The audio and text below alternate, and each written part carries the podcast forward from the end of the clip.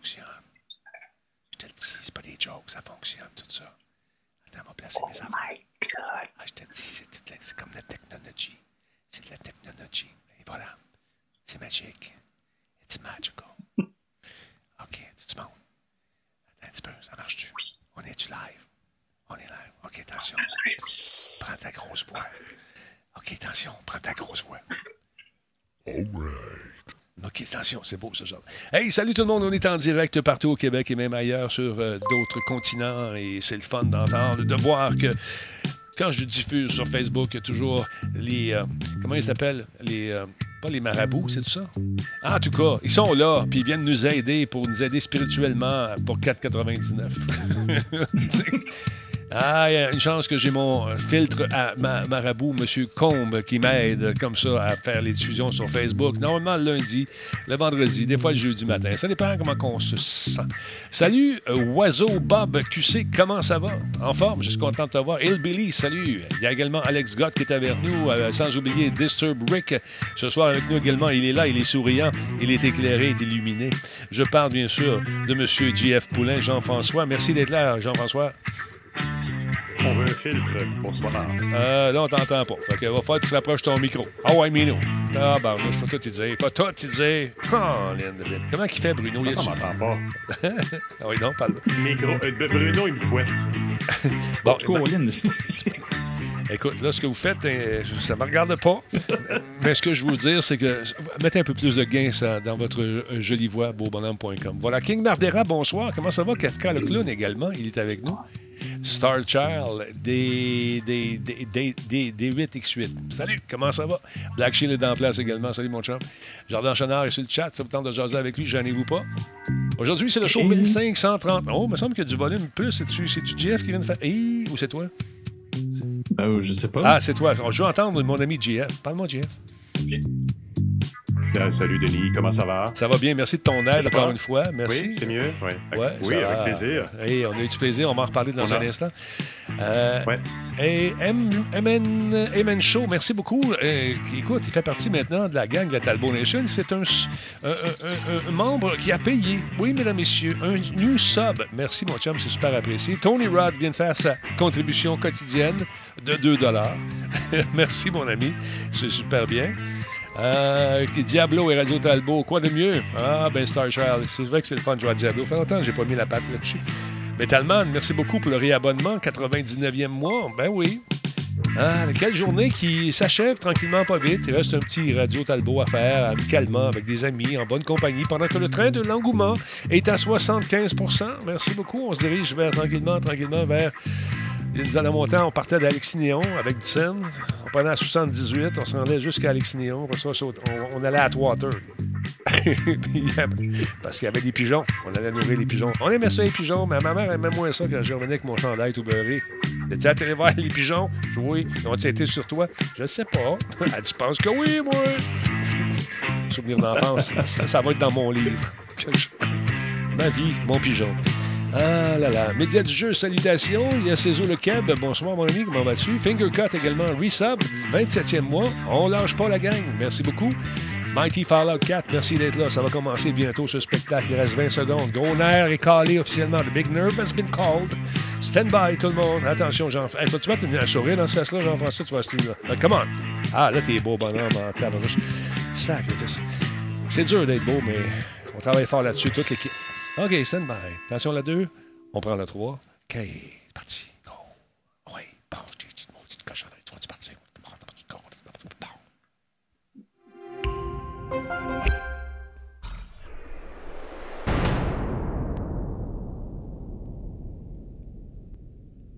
Quoi? Il n'y a pas de Grand Talbot dans ton coin? Ben oui, il y en a. Ben, demande à ton détaillant de bière favori d'en commander.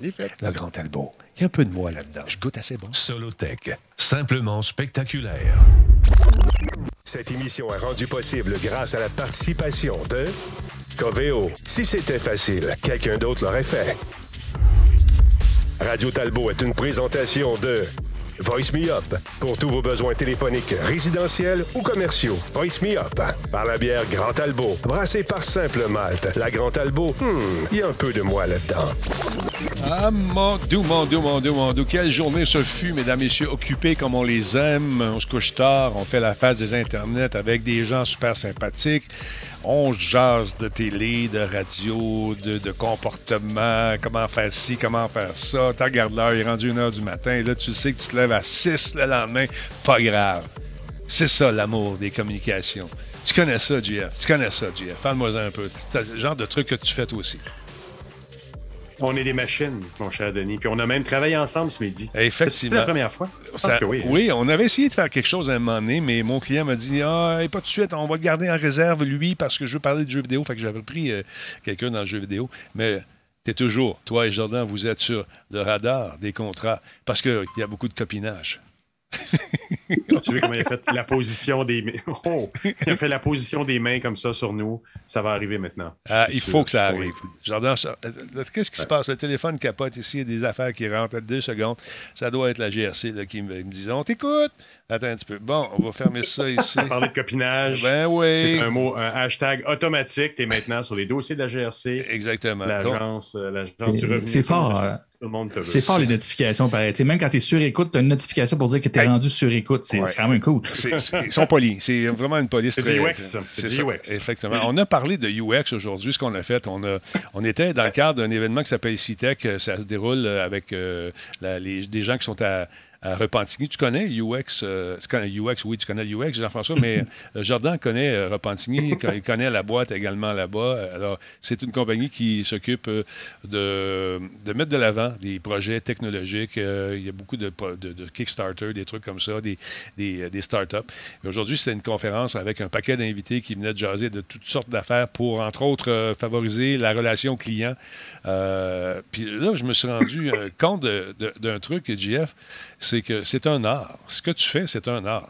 C'est, euh, c'est- tu sais, avant d'arriver à posséder. Ben, non. Non, tu trouves pas? C'est une méthodologie, en fait. Ouais. Ben, pas, non, ben, pas vraiment. Puis c'est une conception qu'on essaie de, de- de- faire disparaître beaucoup. Puis je parlais avec euh, le directeur de l'école de l'Université de, de Nantes qui, font, qui justement enseigne le design. Ouais. Puis le design, c'est pas de l'art, justement, parce que les gens, ils perçoivent encore ça, surtout les directeurs IT, ils perçoivent qu'on est des artistes, puis ils font venir souvent des designers UX à la fin du processus.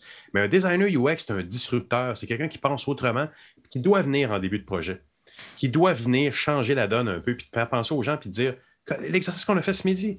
On, on critique un jeu, on critique une application, mais au lieu de critiquer, on va se prendre au début du processus, puis on va dire aux gens Attends, là, au lieu d'aller dans cette direction-là, est-ce qu'on peut penser aller dans, celle- dans celle-ci? Et quand je dis méthodologie, ben, on va aller demander des questions aux utilisateurs, on va aller les tester, on va aller faire des entrevues avec eux, chose qui, dans le, le domaine du numérique, se fait assez rarement. C'est, euh, je trouve ça dommage parce que la personne qui va acheter ton Mhm. jeu, c'est le consommateur, puis c'est lui qui semble des fois oublié dans l'équation. Mais dans le domaine du jeu, on tend de plus en plus, et en tout cas depuis, de, de- de plus en plus à impliquer le joueur beaucoup, beaucoup. Et euh, de- Ubisoft expliquait euh, avec M. Jacquier, qui, euh, écoutez, c'est lui qui a lancé, là, entre autres, le mot cap et toute les, euh, la forge, l'espèce de truc pour former des, des- des- la relève, si tu veux. Et il expliquait que maintenant, euh, lorsqu'ils invitent des gens, on leur met une espèce de casque, on voit exactement où le joueur regarde, qu'est-ce qu'il regarde, combien de temps. C'est super bien fait, c'est Ben, super Absolument. Et ça, c'est oculométrie. on a, j'ai fait plusieurs entrevues dans le cadre du, du podcast avec Bruno, avec le Tech 3 Lab. On a un immense lab à Montréal euh, qui est, euh, qui est euh, issu du HEC et de, de- de la Polytechnique et qui font des tests. On en a parlé aussi avec le D-Box. Ils testent, eux autres, à fond, là, en, en, en quant- En en amont. quantitatif, notre but. Oui, Et ben, ceci, oui, et beaucoup en amont. En amont, et ceci voilà. ne devrait pas empêcher de rencontrer les gens quand même. Parce que si tu as des chiffres sur, sur- sur une, une petite portion de gens, il faut aussi que tu ailles les voir en personne. L'humain, là, aller les voir en personne, ça reste quelque chose qui est super important. M. Chenard il est d'accord, je le vois sourire légèrement. Ah oui, il opine du, Mais- du bonnet. Oui. Oui, oui mais c'est- parce que c'est- un principe. Tu sais, le- moi, je viens du design graphique, ma formation initiale avant d'aller en publicité et en marketing après. Ouais. Puis oui, le design est porté à penser que c'est juste des images cute et tout ça, mais non, le design, c'est organiser les choses pour avoir un certain objectif. Soit c'est communiquer un message, soit c'est faire voir une image en premier. Tu vas organiser une- un truc, de, une image en conséquence que tu vas attirer l'attention quelque part. Il y, a- il y a une raison à, à tout ça. Mais en bout de ligne, peu importe ce que toi, tu penses que c'est et ton équipe pense que c'est, en bout de ligne, il faut que tu ailles voir auprès des gens à qui tu vas vouloir parler, comment que les autres le voient. Parce qu'il n'y a rien de pire. Il y a, y autant de perceptions différentes qu'il y a de monde qui va voir ce que tu fais. Eh, ben, Puis le design, ben, c'est ça. La différence du design, c'est que tu poses des questions au monde pour savoir ce que j'ai fait. Ça a-tu l'effet que je veux que ça ait? C'est, c'est- tellement. Là, ils ont inventé une espèce de système euh, qui, vont, euh, qui vont servir pour rentrer. Mettons, tu vas aller faire un. Tu as une grande surface, tu veux savoir comment euh, se comportent les clients, quels sont les irritants. Mais là, tu lui mets un casque et ce casque-là, dans tes mains, tu as un autre, un- une espèce de gadget qui se met également qui va faire des lectures constantes sur euh, la, dilatation, la dilatation de tes pas. Est-ce que tu, quand, tu, quand on choque Exact. un peu, euh, il y a de la sueur un peu euh, qui sort. Et puis, euh, donc, cette lecture-là est faite pendant tout ton parcours, pendant le temps que tu fais ton magasinage, par exemple, dans- chez Costco. Mhm. Et on arrive avec des données. Et ça, c'est fait sur une base volontaire avec toutes sortes de monde. Puis par la suite, on se rend compte où sont les irritants. Puis c'est c'est assez précis pour déterminer vraiment avec euh, euh, quand même un certain... Bon, il y a un peu d'erreur dans les... Parfois, il y a toujours des, un petit peu de- d'erreur dans les lectures, mais c'est assez... Mais les erreurs diminuent. C'est ça. Les erreurs diminuent parce que, par exemple, le Tech 3 Lab accumule les datas sur chacune des gens qui sont testés. Et quand une nouvelle personne est testée, tu es plus en mesure de dire si elle a aimé, si elle a une valence positive, négative, une émotion de colère, une émission de, une émission de peur de, de- de- d'elle. Mhm. Parce que là, à chaque personne que tu calcules ou que tu mesures comme ça, ça va nourrir une base de données qui va être réutilisée après. Je pense qu'ils sont rendus à quelques milliers avec le, le Tech 3 Lab du HEC. Et donc, ils construisent leur connaissance de l'humain basée sur tous les humains qui sont en train de mesurer. Donc, chaque nouveau humain qui sont mesurés le sont plus exactement. Donc, ah ouais, ça, puis les D-Box euh, se joignent à cet effort-là. Fait qu'ils vont commencer à, à te calculer euh, le, le- le muscle fessier exa- également là-dedans, imagine. Non, non, pour savoir quand tu compresses, quand tu contractes un peu, c'est que oui. Il y a plusieurs Ouais. raisons, mais tu peux avoir peur aussi. ouais, un Tu peu. peux compresser l'anus, euh, c'est. c'est- Euh, c'est- oui, ça s'appelle c'est- comment ça? De la, cacro, de cracométrie? Colique, man, ça Ah, part fort ça à va soir. haut ce soir, Denis. Ça va Wow, ouais. Ça va vite, ce show-là. Ça va vite. Il fait chaud tout d'un coup ou t'as rougi d'une shot, je sais pas, je, je- je sais pas. Ah. Mais euh, il y a- le, le- le- le spécialiste qui nous en parlait, c'est euh, Daniel Fournier qui, avec sa compagnie, j'oublie le nom de la compagnie, j'essaie de le trouver, euh, le DFSA. Euh, ils ont sorti justement, ils ont adapté ce casque-là, un casque euh, et le, le bidule en question avec des lunettes aussi, euh, pour arriver vraiment à saisir toutes ces notions-là, pour favoriser justement l'expérience client. Et il disait que c'était très important de répondre aussi euh, aux, commentaires négatifs euh, et d'engager les bonnes personnes pour euh, que l'expérience soit complète en soi pour essayer de, leur montrer comment faire. Pourquoi ça te fait, te fait rire? Ben, parce que je, le vois, je rouvre mon LinkedIn pour trouver le nom de Daniel Fournier et son titre exact, et je le vois connecté avec des équipements de, si je me souviens bien, il fait affaire avec, c'est ça, Biometrix, c'est ça? Ouais. Ben, c'est- donc, tout connecté. Puis, ce qui est bien aussi maintenant, c'est qu'ils peuvent être mesurés dans un déplacement. Avant, tu devais être assis dans un, dans un, un espace précis, Mhm. puis être mesuré face à un écran. Maintenant, tu peux te déplacer. Donc, tu vas te promener dans un magasin face à des étalages ou dans un restaurant. Puis, ils vont te faire faire des parcours. Puis, ils vont mesurer ton émotion, négative, positive, face à des réactions, face à des choses qui se passent dans ton expérience. Et là, on mesure vraiment une expérience beaucoup plus large. C'est Là, intéressant, je- ça aussi. Attends un petit peu, j'essaie de le trouver. Je vais le montrer, le casque en question. Euh, Daniel Fournier, LinkedIn, Montréal. On va aller voir ça tout de suite. C'est euh, assez intéressant. Attends, moi, j'ai pas la version connectée, j'ai pas le bon. Euh, Daniel Fournier, Montréal, LinkedIn. tu, tu, tu, tu, je regarde ça ici. Non, c'est pas le bon non plus. Écoutez, je, je- ah, enseignant préposé, Vigie Santé. Voyons, j'ai pas de photo. Où c'est tu as vu ça? Je t'envoie l'image sur, euh, sur ton email, mon cher. Ah, OK, je vais regarder Immé- ça. Immédiatement. Ouais, OK. Ben, je pourrais pas le prendre. Mais, mais c'est pas grave. On va le trouver à un moment donné, puis je vous montrer ça. Ça vaut la peine. Daniel Fournier qui euh, travaille pour euh, la compagnie. euh, il a fondé cette Sa compagnie. propre compagnie. Exact. Je l'avais tantôt. Je l'ai. Consultant, DFSA. président et cabinet en gestion d'expérience client. Exact. Il est à Blainville et le nom de sa compagnie, c'est DFSA, effectivement, permanent temps plein. Sur Exactement. LinkedIn, voilà. Voilà. Mais c'est sa compagnie, donc voilà. Cabinet en gestion d'expérience client, CX, c'est ça. stratégie, cartographie, Mais j'ai appris beaucoup. et mesure. J'ai j'ai appris beaucoup aujourd'hui, justement, en écoutant ça. Et puis, c'était le fun de prendre. On a pris le jeu Call of Duty euh, euh, Vanguard et on s'est mis à regarder un peu euh, l'interface, ce qu'on aurait changé, nous autres, si on avait été là au début. Sans prétention. Mais tu as amené des bons points au sujet, justement, de euh, le facteur d'irritabilité qui est euh, contrôlé dans les jeux. C'est-à-dire qu'on va en mettre un petit peu pour favoriser, ben explique-le, favoriser un peu la, la- la- la gratification Oui, du joueur. ben, j'avais. Oui, j'avais interviewé quelqu'un là-dessus euh, qui, qui, a travaillé chez Ubisoft maintenant, qui était consultante indépendante ou est dans une autre compagnie de jeu. Et euh, elle me disait justement que c'est calculé le petit côté euh, abrasif, en fait, qu'elle appelait ça, elle, qu'on insère dans les jeux. Donc, on ne va pas faire ça aussi efficacement qu'on va faire une interface bancaire. On s'entend, l'interface bancaire, tu rentres, tu sors. Tu fais tes affaires, tu ne veux pas que ça, tu veux pas qu'il y, ait, pas qu'il y ait de l'abrasion. Mais dans un jeu, ce petit côté calculé de te faire rusher un peu à trouver quelque chose, c'est voulu dans le sens où, au moment où tu vas l'avoir trouvé, puis même, il calcule des fois le, fait de ne pas mettre le nom exact sur le bouton pour te dire que quand tu vas l'avoir trouvé, tu vas le retenir parce que tu, vas t'être dit, ouais, moi, je l'ai cherché celui-là, il m'appartient. Ça fait partie de ce que j'ai gagné dans la, dans la game, d'avoir trouvé des affaires euh, au niveau de, de, la, navigation même. on ne parle pas nécessairement dans le jeu, mais mhm. au niveau de la navigation en premier niveau. Donc, ben, ça fait partie de. C'est des petites tactiques.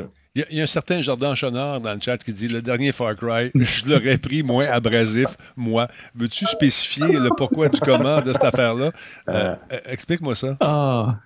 Ben, écoute, je peux pas, je n'étais pas là dans le développement. je trouve juste que ça manque de finition, ça accroche. Ah j'embarque pas dans l'histoire, j'embarque pas dans le.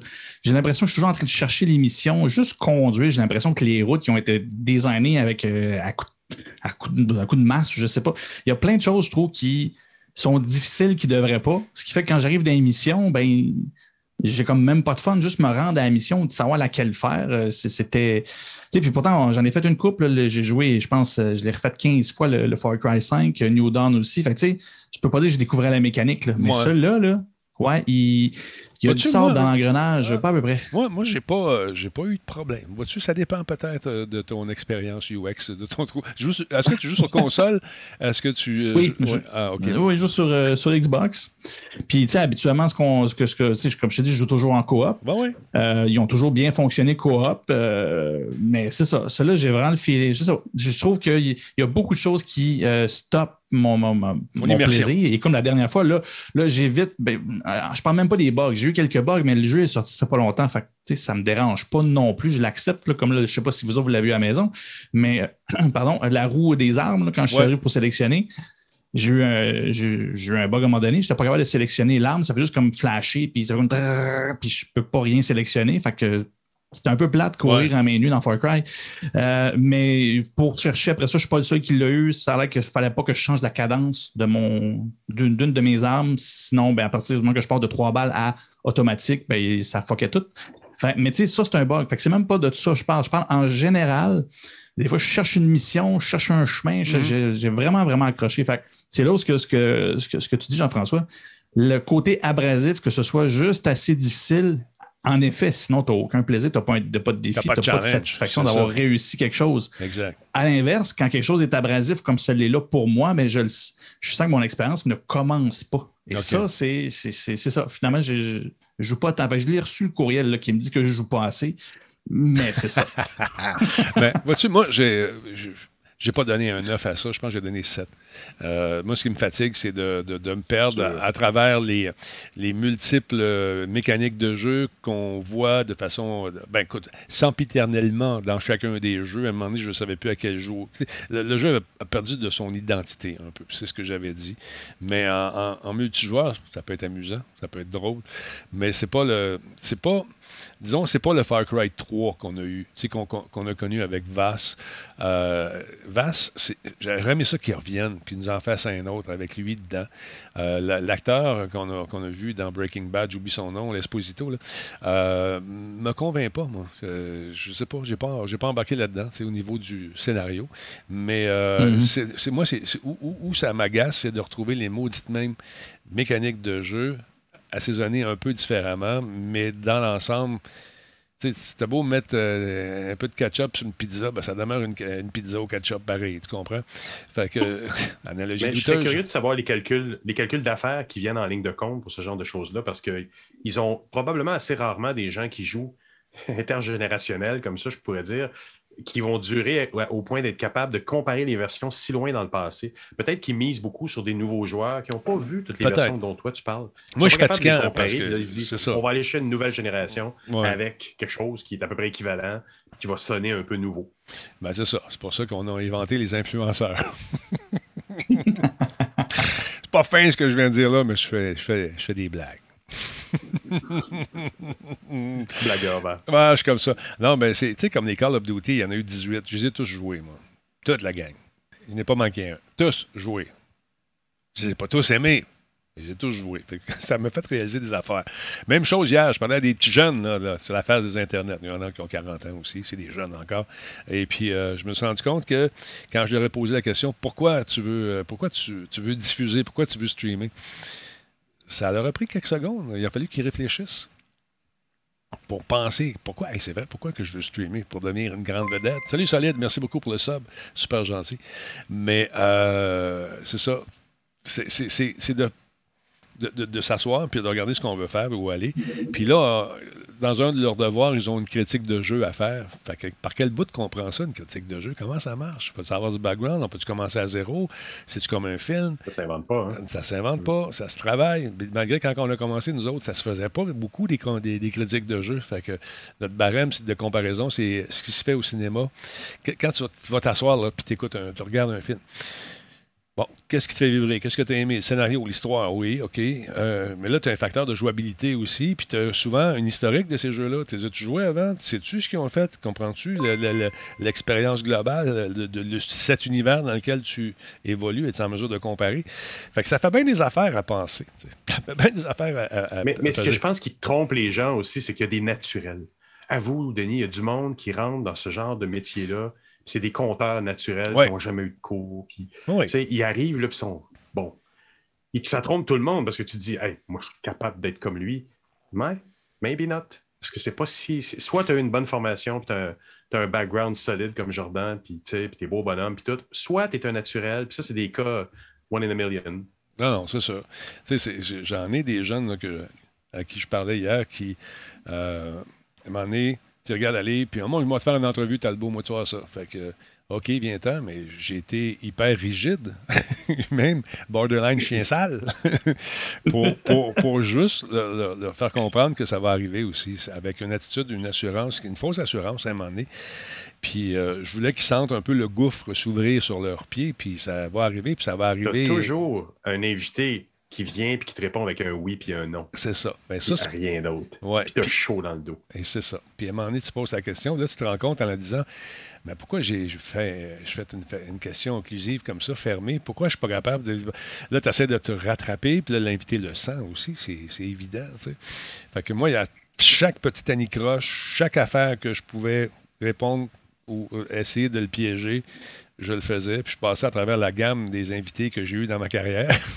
fait que, on s'est battu. Non, non. Mais. C'est comme un vieux maître japonais. Hein? C'est comme un vieux sensei d'art martial japonais mal commode. Ouais, T'es c'est fait souffrir. Exactement. Ah, on va peinturer. Fait que c'est ça. C'est référence au Oh. film Karate Kid. vieille référence. Ouais, voilà, voilà, voilà. Merci aux 255 euh, personnes qui sont là, aux 225. Je suis dyslexique en plus. Combien qu'on est rendu? 250, là, 225. Là, je sais plus. Mais vous êtes là, c'est ça qui compte. J'ai eu un courriel aujourd'hui d'une start-up qui s'appelle Edge Gap, euh, qui ils ont pris Google Translate ou DeepL pour transférer ça. Le, titre est le suivant. La start-up de jeux vidéo Edge Gap lève 7 millions de dollars pour Raised. Ça, c'est une traduction littérale.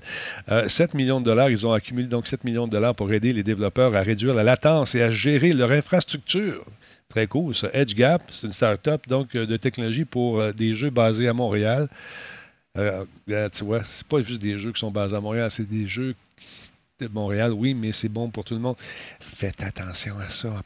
Prenez un petit 25$, 50$, 100$, puis quand- tu un ami qui fait la traduction, mais dont c'est la job. Faites ça, parce que là, ça a l'air fou un petit peu.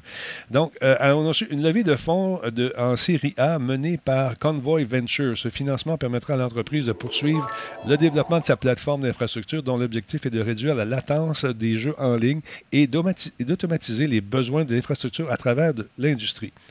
Ça, c'est bon. C'est intéressant.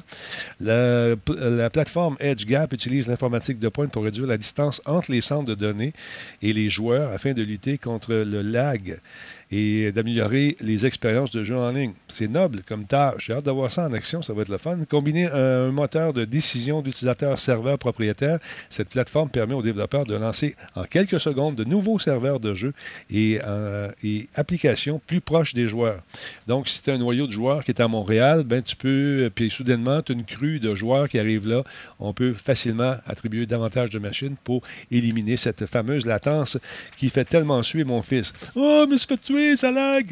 Euh, donc, euh, je cite quelqu'un ici. On nous dit Notre objectif est de reprendre le concept du réseau de diffusion de contenu qui existe déjà pour les applications cloud.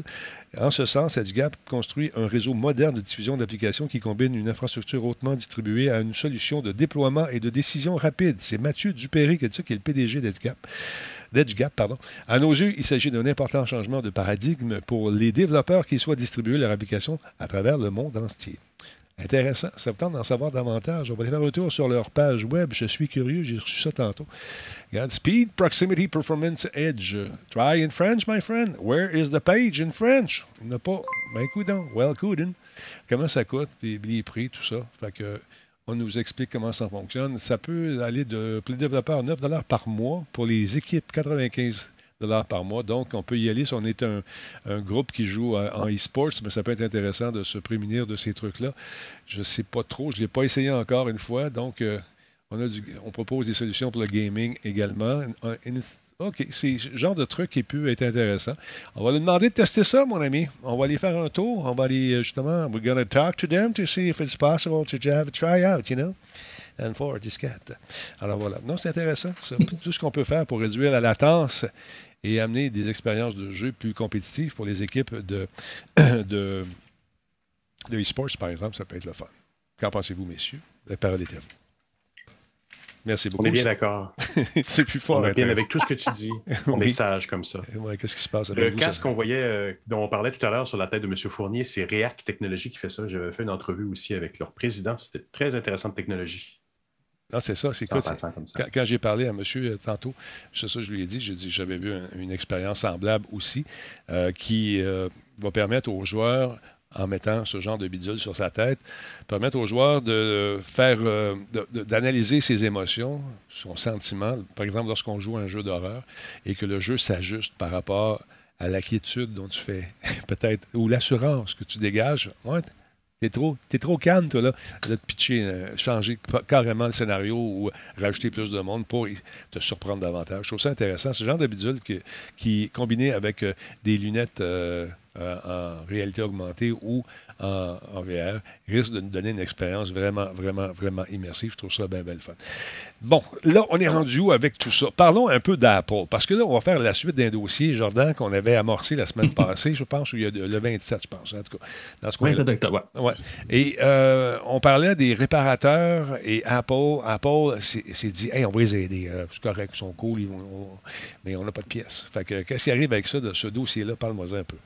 Ben, c'est ça. C'est que ce qui avait sorti publiquement, puis les, euh, c'était les vidéos qui avaient fuité, euh, qui, allaient- qui expliquaient vraiment comment réparer les choses. Et là, ben, tout le monde se disait, euh, ben, pas tout le monde, mais les spécialistes, dont un que j'avais j'avais regardé l'entrevue complètement, qui expliquait que c'est ça, ce qu'on voit de Apple, et eux autres commencent à le sentir, c'est que ils voient venir le droit à la réparation, donc que le monde arrête d'en acheter des nouveaux et qu'ils puissent avoir accès à des réparateurs qui puissent les réparer, au lieu de juste aller voir Apple puis te dire, ben, ça va te coûter moins cher d'acheter un nouveau. De là, ben, de la bonne foi, j'aime ça suivre ces dossiers-là pour voir, bon, c'est le fun, mais du concret, quand il y en a, j'aime ça en parler. Ben oui. Et là, il y a un petit peu de concret, mais il y a du concret, c'est du concret à la Apple. Puis je trouvais ça intéressant de le souligner. Du concret à que- l'Apple, j'aime ça. Oui, c'est ça. C'est que tu es toujours un petit peu plus proche de quelque chose, mais tu n'es pas là encore. C'est un peu ça. C'est qu'ils ont, ils ont le don, tu sais, ils ont le don de construire les attentes. Puis ouais, ben, ils finissent par faire le move quand tout le monde est tanné d'attendre. Ben, c'est un peu ça. Fait que là, Apple euh, continue de bonne foi et euh, là, dernièrement, il y a les iPhone 13 qui sont sortis, euh, je te dirais, dans la, la- la communauté des réparateurs pour signaler qu'il y a un gros problème en termes de réparation. C'est quand tu veux changer de l'écran, Ouais. ben, ça brise le, le- le- le Face ID. Donc, quand tu t'identifies avec ton visage, la reconnaissance faciale, ça la brise. OK. C'est ça, parce qu'en ben, en fait, ils comprenaient pas pourquoi. C'est là où ce que iFixit a, vérifié ça. Il y en a d'autres aussi, j'ai vu des petites vidéos qui expliquent assez bien. En gros, c'est qu'il y a un module avant qui ne servait qu'à utilisé, euh, a calculé pardon, tout ce qui est tactile. Et là, finalement, il se trouve que ce module-là, cette espèce de micro, euh, micro, j'ai oublié le nom, mais on va dire microchip ou euh, bref, petit, euh, petit truc dans le téléphone, ben, il fait plus juste traiter le toucher, c'est qu'il commence à stocker de l'information. Quand tu changes l'écran, ben, ce- cet autre écran-là, à moins que tu aies une mise à jour logicielle, ben, cette petite partie-là ne stocke pas l'information du Face ID, ce qui fait que ben, ton téléphone n'arrive plus à te reconnaître avec ton visage. Euh, ben, évidemment, c'est un problème parce que les réparateurs professionnels qui ne sont pas accrédités Apple, mais qui sont capables de faire les réparations, n'ont pas accès au micro-logiciel qui permet de régler le problème. Fait que eux autres, ce qu'ils sont obligés de faire, c'est de retirer littéralement, le- de, de- de changer l'espèce de microchip qui gère cette information-là. Ce qui est ridicule, ça coûte un prix de fou. Puis finalement, ben là, tu te retrouves dans la situation que tu veux pas. Ça va te coûter moins cher de t'acheter un autre téléphone. Et de l'autre côté, ben, il y a une quantité de réparateurs que eux, c'est leur fond de roulement des écrans changés. C'est plate à dire, le monde, le monde les échappe souvent. Ben, eux, c'est la chose la plus facile et rentable à réparer. Et là, ils se retrouvent à faire des interventions qui coûtent leur coûtent extrêmement cher. Et là, Apple est sorti publiquement pour dire bon, on a, on a vu ce qui ce qu'il y en est. euh, On vous pas. Oui, euh, éventuellement, on va euh, de faire une mise à jour, puis on va vous l'envoyer, puis vous allez pouvoir recommencer à faire ces euh, modifications-là sans problème. Mais quand je te dis que c'est à la Apple, c'est un beau, belle petite prise de position, c'est super fin, mais ils n'ont pas de date. on ne le sait pas. Ça va arriver éventuellement, puis c'est là où, à la limite, on fera un petit coucou à, à l'émission. Mais euh, là, présentement, si vous êtes un réparateur, ben, ça s'en vient. Mais pour le moment, euh, retenez pas votre souffle parce qu'il n'y a pas de date. Mais comme je te dis, c'est- quand même encore plus que ce que Apple faisait avant. Ben, les réparateurs indépendants sans accréditation, sans, sans vraiment l'aval d'Apple, Mhm. euh, n'avaient- ne pouvaient pas rien faire, n'avaient rien à, à leur. euh, il y a pas de solution. Leur propose absolument rien. Et là, présentement, ben, c'est ça. Là, ils, ils font euh, acte de, de- de- de reconnaissance du problème et ils vont proposer une solution, mais bon, ils ne s'engagent pas à donner une, une date. Fait que, encore une fois, on est proche du but, mais on n'est pas là encore. Comme disait mon ancien boss, la je COP, t'entends. Je t'entends. Je t'entends. Je t'entends, Denis. Denis, je t'entends. Oui, mais tu vas te faire de quoi? I hear you. Je t'entends. Un, un- un bel anglicisme. Ouais, Ouais. c'est ça. Mais ça, c'est comme la COP 26. Hein? On, on- on va sauver la planète en 2005. On va peut-être être tous morts d'ici là, mais on va avoir réduit les émissions. Ne vous inquiétez pas. Tout est sous contrôle. On est dans le profond ce soir, mes amis. Colin, j'aime ça. Yeah. Tout à l'heure, on était dans le très profond, on parlait du ciel. Ah, OK, d'abord. Non, non, non, non. Et euh, parlant de Battlefield On repart pas 2042, pour changer de sujet, parlant de 2042, justement, la saison 1, je parle pas du jeu qui va sortir, la saison 1 de 2042 va démarrer en 2022. Et euh, c'est intéressant parce qu'il va y avoir, un- bien sûr, la passe de saison, le, le- ou on- comme on l'appelle, le Battle Pass, et aussi un nouveau spécialiste. C'est intéressant. Et on a sa bouille ici qui a l'air assez intéressant. Regarde ça, c'est la sympathique, un beau sourire, bien équipé. Ça va pour. Est équipé de tard. Donc, euh, écoute, ça s'en vient. Soyez patients. Le jeu va sortir très prochainement. Je l'ai précommandé. C'est sûr qu'on va y jouer avec la gang de la Talbot Nation. Mais pour la saison 1, on a commencé à, donner un peu ce qui, euh, ce qui va euh, y avoir à l'intérieur de cette fameuse passe. Nouveau spécialiste, je n'ai pas son nom malheureusement. Peut-être je l'ai sur l'autre image. Je n'ai pas pris le temps de regarder. De toute façon, il s'appelle Furious Ferras, le Stab Master. Je pense que c'est ça. Je ne sais pas. Ou c'est peut-être euh, le nom d'un joueur. Je ne suis pas certain. Mais il- a l'air sympathique, ce beau bonhomme, bien équipé.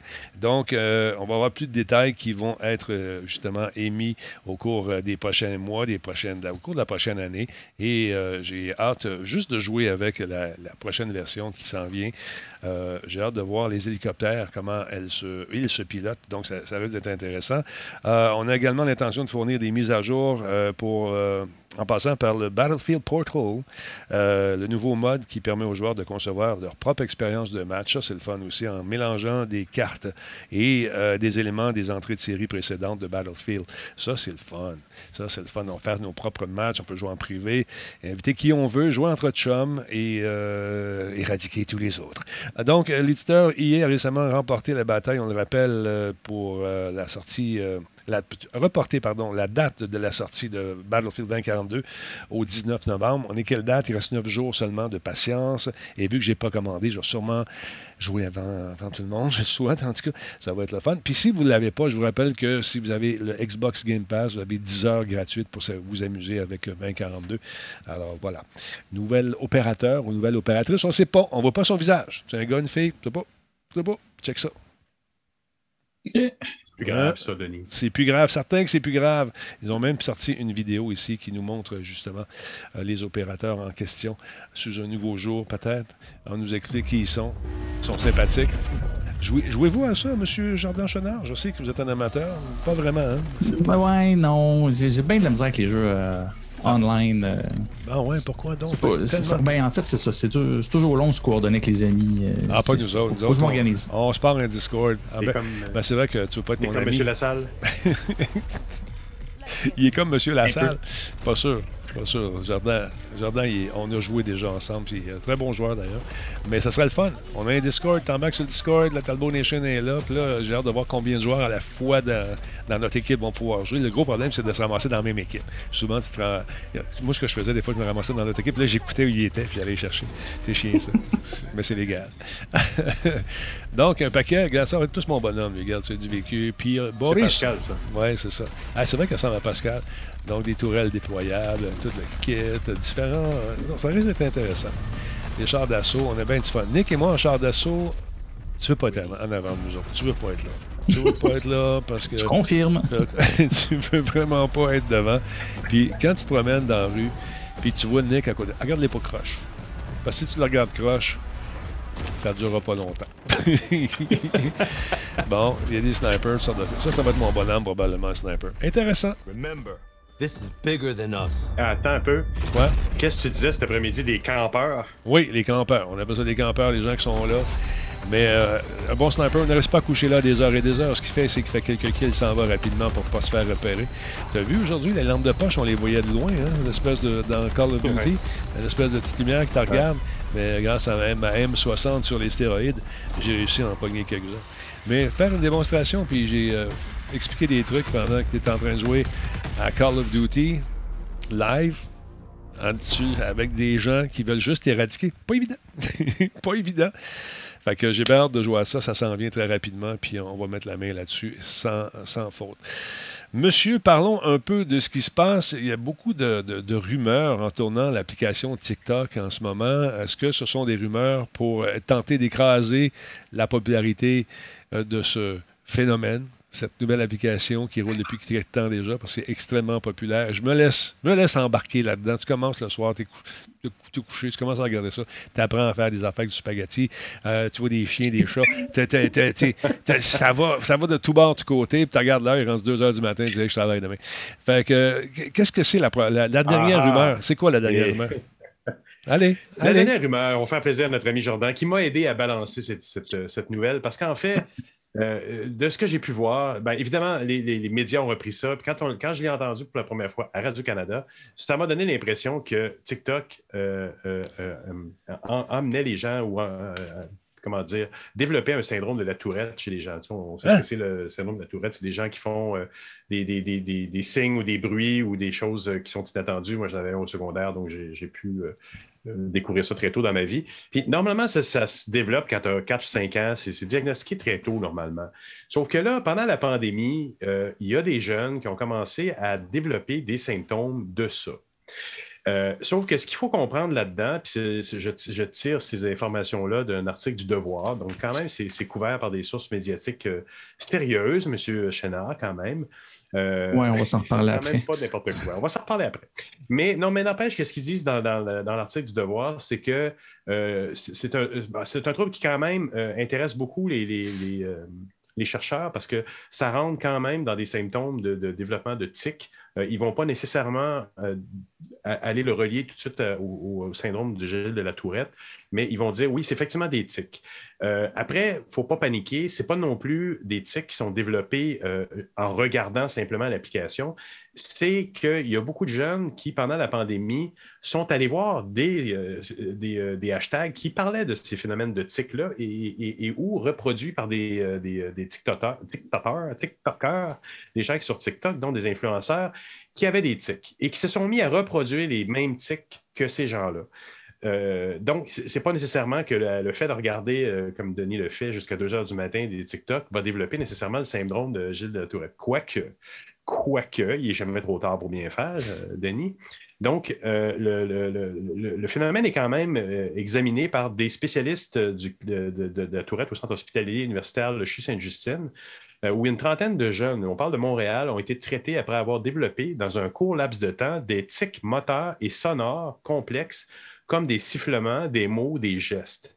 Selon un euh, pédopsychiatre qui travaille, le docteur Boudouin, euh, Forge- Forgeot, on- on n'invente pas ces noms-là, Mhm. la majorité d'entre eux étaient des adolescentes âgées de 15 à 16 ans. Puis là, ce qui est intéressant, c'est que euh, normalement, le syndrome de Gilles de la Tourette est plus- affecte plutôt les gars. Euh, normalement, si j'ai bien, si je me rappelle bien, j'avais une statistique sur ça tout à l'heure. Si je me rappelle bien, c'est trois. C'est, c'est, en tout cas, c'est plus majoritairement des gars qui Mais- vont le développer normalement. Mais Et à- dans ce cas-ci, c'est plus des filles qui attrapé écoute, durant la pandémie. Juste une seconde. Moi, là, au niveau du développement des tics, j'ai j'ai, euh, j'ai des petits voisins qui viennent ici, puis euh, je les ai connus sans aucun tic. Euh, ils viennent ici à- avant un gros stress comme le début, quand tu changes d'année au, au niveau scolaire. là. Tu Mm. passes la sixième, tu t'en vas sur Oui, secondaire un. C'est une grande marche là. On peut arriver à développer certains tics, mais de, puis c'est pas des gens qui regardent nécessairement TikTok. Est-ce qu'il y a une incidence vraiment à voir avec ça? Je ne sais pas, je ne suis pas médecin. mais L'étude, c'est ce qu'ils ont fait. Ils ont associé ces tics-là à TikTok, si je comprends bien, ou euh, à une recrudescence chez les Aux gens. qui- médias sociaux, Ah, Instagram et les vidéos associées à ces différentes plateformes-là. Ouais. Là, c'est là où il y a eu un- un- un- une déclinaison dans la rumeur que, que- que Jordan m'a reproché euh, quand je suis sauté sur la nouvelle. Euh, les gens ont dit c'est TikTok. À Radio-Canada, le, le headline à la radio de Radio-Canada, on a parlé plus de TikTok, on n'a pas fait le lien. C'est en lisant l'article du Devoir, puis d'autres articles, que j'ai vu qu'en fait, les jeunes sont influencés par, euh, par, par d'autres gens, comme je le disais, le, le Ouais. mot-clé euh, Tourette ou Tourette Syndrome a attiré 6,4 milliards de vues jusqu'à présent. Ben, Donc, les jeunes vont voir ça et développent. Et c'est pas, c'est pas nécessairement, il n'y a pas nécessairement non plus euh, une relation directe avec le fait de visionner des, des vidéos où les Non. gens ont des tics, mais il y a quelque part quelque chose dans ce, dans ce sens-là. Mais il y a plusieurs des gens, des jeunes qui ont été interviewés, des adolescentes qui ont été interviewées à l'hôpital Sainte-Justine, ont dit non, mais moi, j'en regardais pas de ça. Puis ils en ont développé quand même. Donc, Ouais. ça Mais- reste un- un- un- une question plus large. Mais on, on s'entend, c'est aussi un temps de pandémie qu'on a eu dans la dernière année et demie. Puis comme tu le dis, il y a eu beaucoup de stress. Les jeunes en ont, en ont subi beaucoup. On a parlé qu'il y aurait probablement un syndrome post-traumatique après la, après Ouais. la pandémie. Moi, j'ai vu ça Euh, ben, il y en a peut-être un qui, qui, qui a des symptômes de, de peut-être tout ça qui sont en train de se développer là, à travers ça. C'est mon appréciation à moi. Ça n'a pas été dit dans ces articles-là. Mais Et là, ce qui est déploré un peu par, par- Oui. Je- Concernant les 6,5 millions de vues, c'est qu'il y a des, euh, il y a des- Milliards. mi- milliards de vues. Bon, c'est beaucoup, c'est sûr. Mais concernant ces vues-là, c'est qu'il y a aussi des, des vedettes, des TikTokers, des TikTokeuses qui ont euh, des suivis incroyables parce qu'ils sont eux-mêmes affligés par euh, le syndrome de la tourette. Puis souvent, ben, lorsqu'ils sont en train de faire un, live, et ben, là, il y a toutes sortes de mots qui vont sortir de leur bouche. Euh, les F-bombs, ça sort. Puis c'est, la fille est toute belle, toute, toute menue, toute jolie. Puis elle m'en est, euh, pas encore, pas encore. Elle fait des signes, puis c'est pas voulu, c'est involontaire. Mais elle a un million, deux millions de personnes qui, qui, qui- la suivent. Euh, Est-ce que ces, ces, ces- ces vues-là sont attribuées justement à les- au fan club de ces différentes personnes-là qui souvent ont de la difficulté avec l'algorithme, qui se font bannir, doivent revenir, revenir, revenir, toujours, toujours faire valoir le fait qu'ils sont affligés par ce syndrome-là? Est-ce que ça serait, ça serait ça? Mais là, je Il y, a, trouve il y a ça un peu. Il y a, il y a Ouais. ce qui- il y a ce- il y a- il y a- il y a ça un peu où ils disent que c'est peut-être plus un phénomène de contamination euh, à, travers, à travers ça, où tu, tu vas voir quelque chose, ton esprit va être contaminé par ça, OK. plutôt qu'un vrai syndrome qui viendrait d'une prépension, euh, ou une, pot- une potentialité que tu as à l'intérieur de Ouais. toi. euh, tu- comme moi, la personne que je connaissais du secondaire qui avait ça, c'est évidemment un syndrome qui est complètement qui, qui- qui semblait développer beaucoup plus na- ben, naturellement, si on veut, mais tandis que là, c'est peut-être plus un phénomène de contamination. Si je passe ma journée en train de regarder un influenceur, j'y suis abonné, je le vois, je le revois, je le revois, c'est peut-être ça. Pour l'instant, c'est sous étude, donc on ne dit pas aux parents de paniquer puis d'enlever TikTok. ça reste, comme on disait ce midi, soyez vigilants. Ouais. Regardez un peu si vos enfants commencent à développer des comportements particuliers suite à l'utilisation d'une chose ou de l'autre. Puis après, en ce moment, c'est sous étude, puis on n'aura pas des résultats de ça avant longtemps.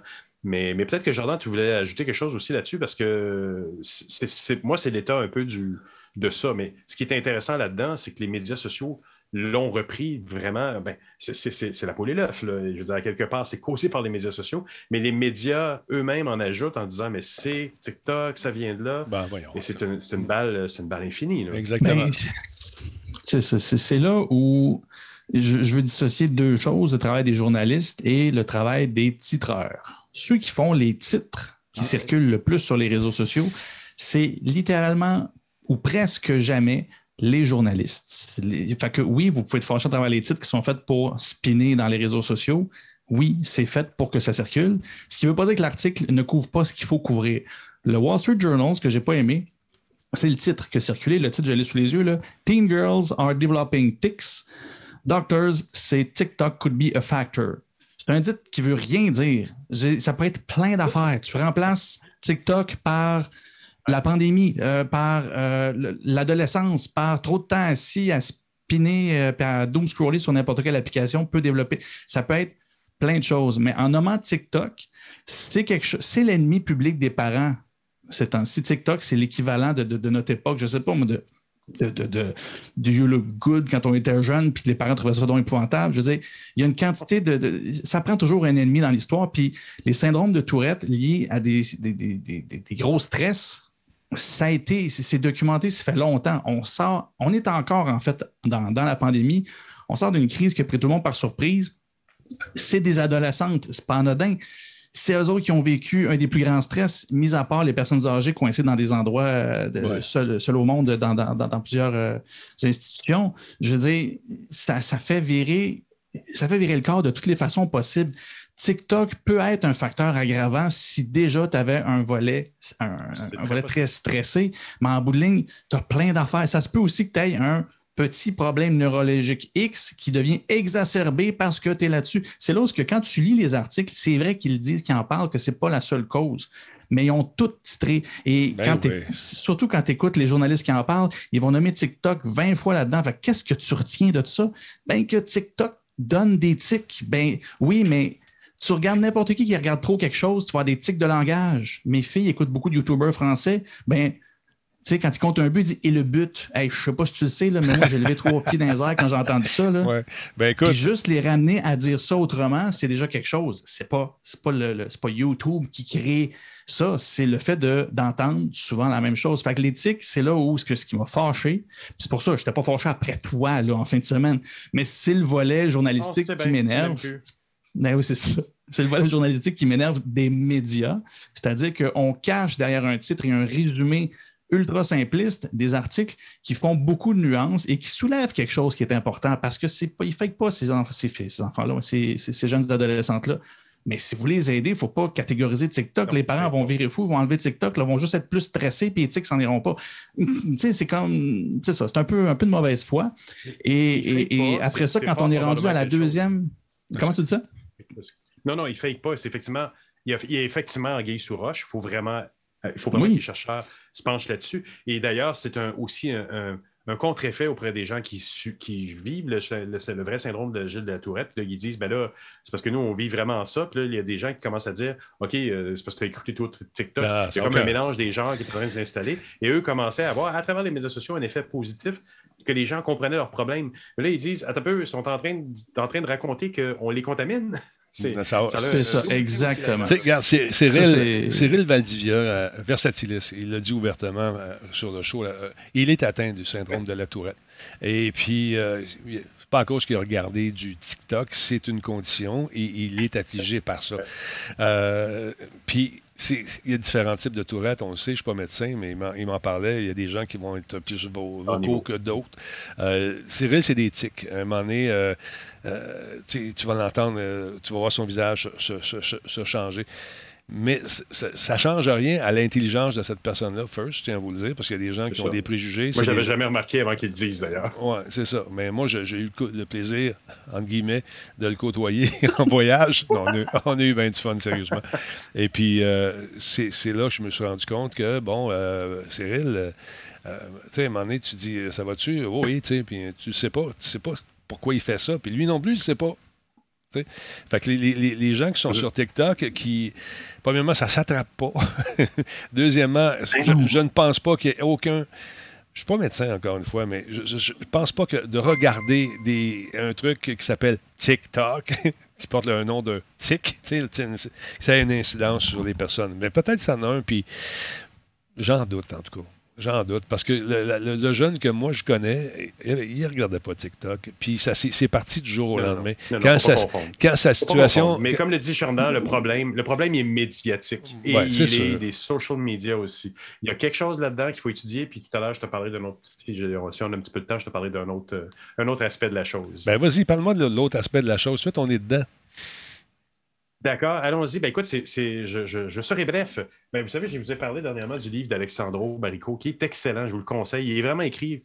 Même moi, j'ai pu le lire tellement il est facile à lire. Mais il est vraiment intéressant, puis il fait un, un beau parcours des, des- du développement euh, de- de- de- du numérique là, depuis, euh, depuis que toi et moi, on est dans le numérique, Denis, ça fait Ouais. longtemps. hein? Ouais. Ben, il nous parle d'un petit phénomène là-dedans qui est super intéressant. En 2000 au début 2014, François Hollande, le président de la France, a sorti- avait une maîtresse qui s'appelait euh, Valérie Trivolaire. Mhm. Puis à un moment donné, ils ont rompu, parce que les médias sont tombés là-dedans, puis ils ont rompu, elle est partie, puis là, elle était écœurée, puis elle a dit Je vais écrire un livre là-dessus, je vais tout raconter. Tout le monde savait que ça allait être un livre super plate. Mais c'est pas grave. En septembre de la même année, elle a sorti son livre. Puis là, à un moment donné, il y a quelqu'un qui a vu dans une, dans une devanture de, de librairie Lorient, c'était écrit euh, Merci, ben, euh, comment ça disait Euh, euh, Merci, mais pour le moment, on a, on- on- oui, nous n'avons pas le livre de, de, de, de Triwaller. Fait là, il y a quelqu'un qui a pris une photo de ça, qui l'a mis sur, sur Twitter, puis qui a dit Enfin, un vrai libraire à Lorient. Et là, ça a été repris dans les médias sociaux. C'est ça, ce petit message succinct est là, tout, tout simplement. Ça a été repris dans les médias sociaux. C'est parti partout et tous les libraires frustrés en 2014 de la montée incroyable de- de- d'Amazon, puis que des fermetures des grandes librairies, des petites librairies de quartier, tout ça, se sont tous mis à écrire la même affaire comme ça. Puis là, tu vois la déclinaison, mais c'est parti des médias sociaux. C'est de redevenu imprimé. Puis là, Là, par contre, on, va donner du, crédit aux collègues de, Jordan. Les, journalistes ont repris ça. Il y a, un- un média euh, breton qui a repris ça.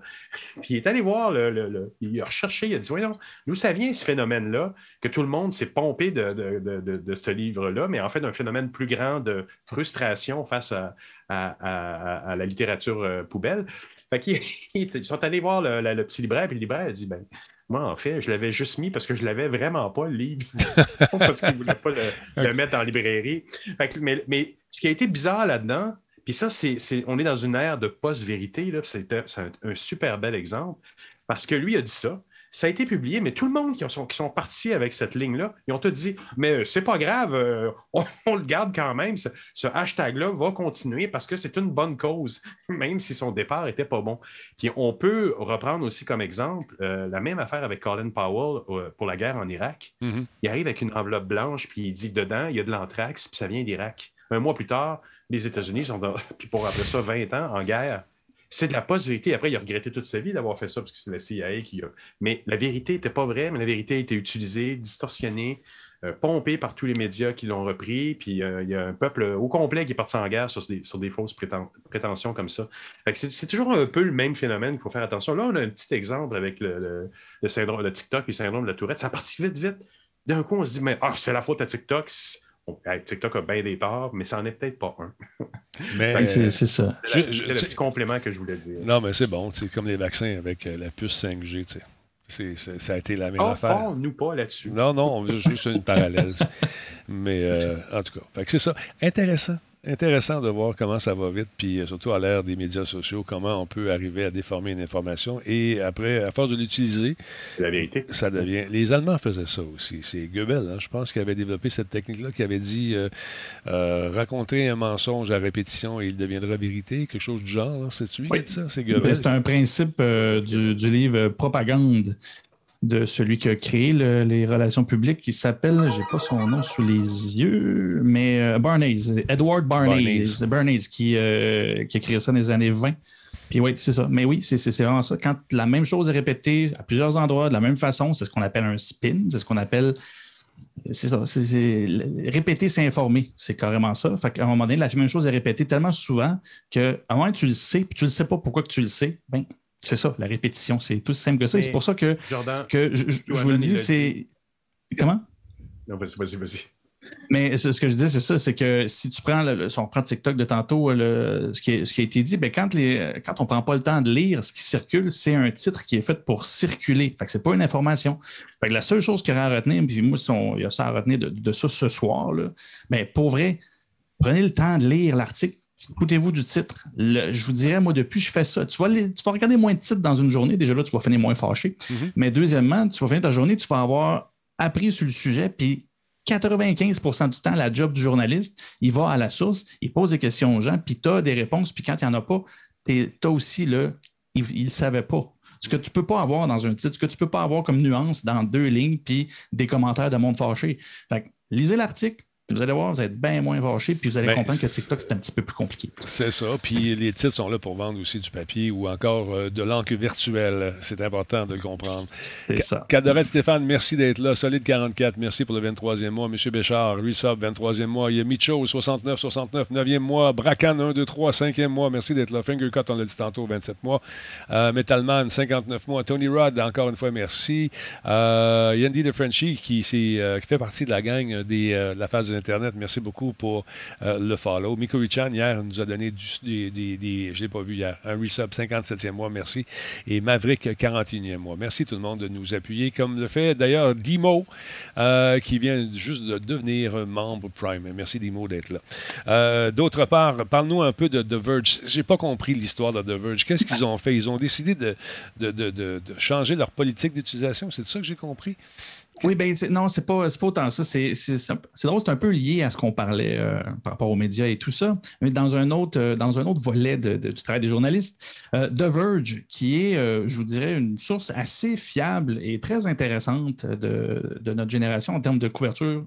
Une bonne couverture d'actualité, gratuite, oui, ils se payent de la pub, mais la- leur approche éthique est quand même bonne jusqu'à maintenant. Et c'est d'ailleurs leur éthique interne qui euh, a fait en sorte qu'ils ont ajusté des, euh, euh, une pratique que les relationnistes, donc les spécialistes des relations publiques, commençaient à imposer euh, à The Verge et à tous les médias en général, mais The Verge choisit d'arrêter de faire, d'utiliser ça. C'est quoi la pratique? des petits- La pratique, c'est que par défaut, Ouais. les spécialistes des relations publiques des grosses entreprises technologiques, on va les appeler les big tech, là, pour, ça, ça- ça englobe pas mal toutes les grosses compagnies que vous pouvez avoir en tête.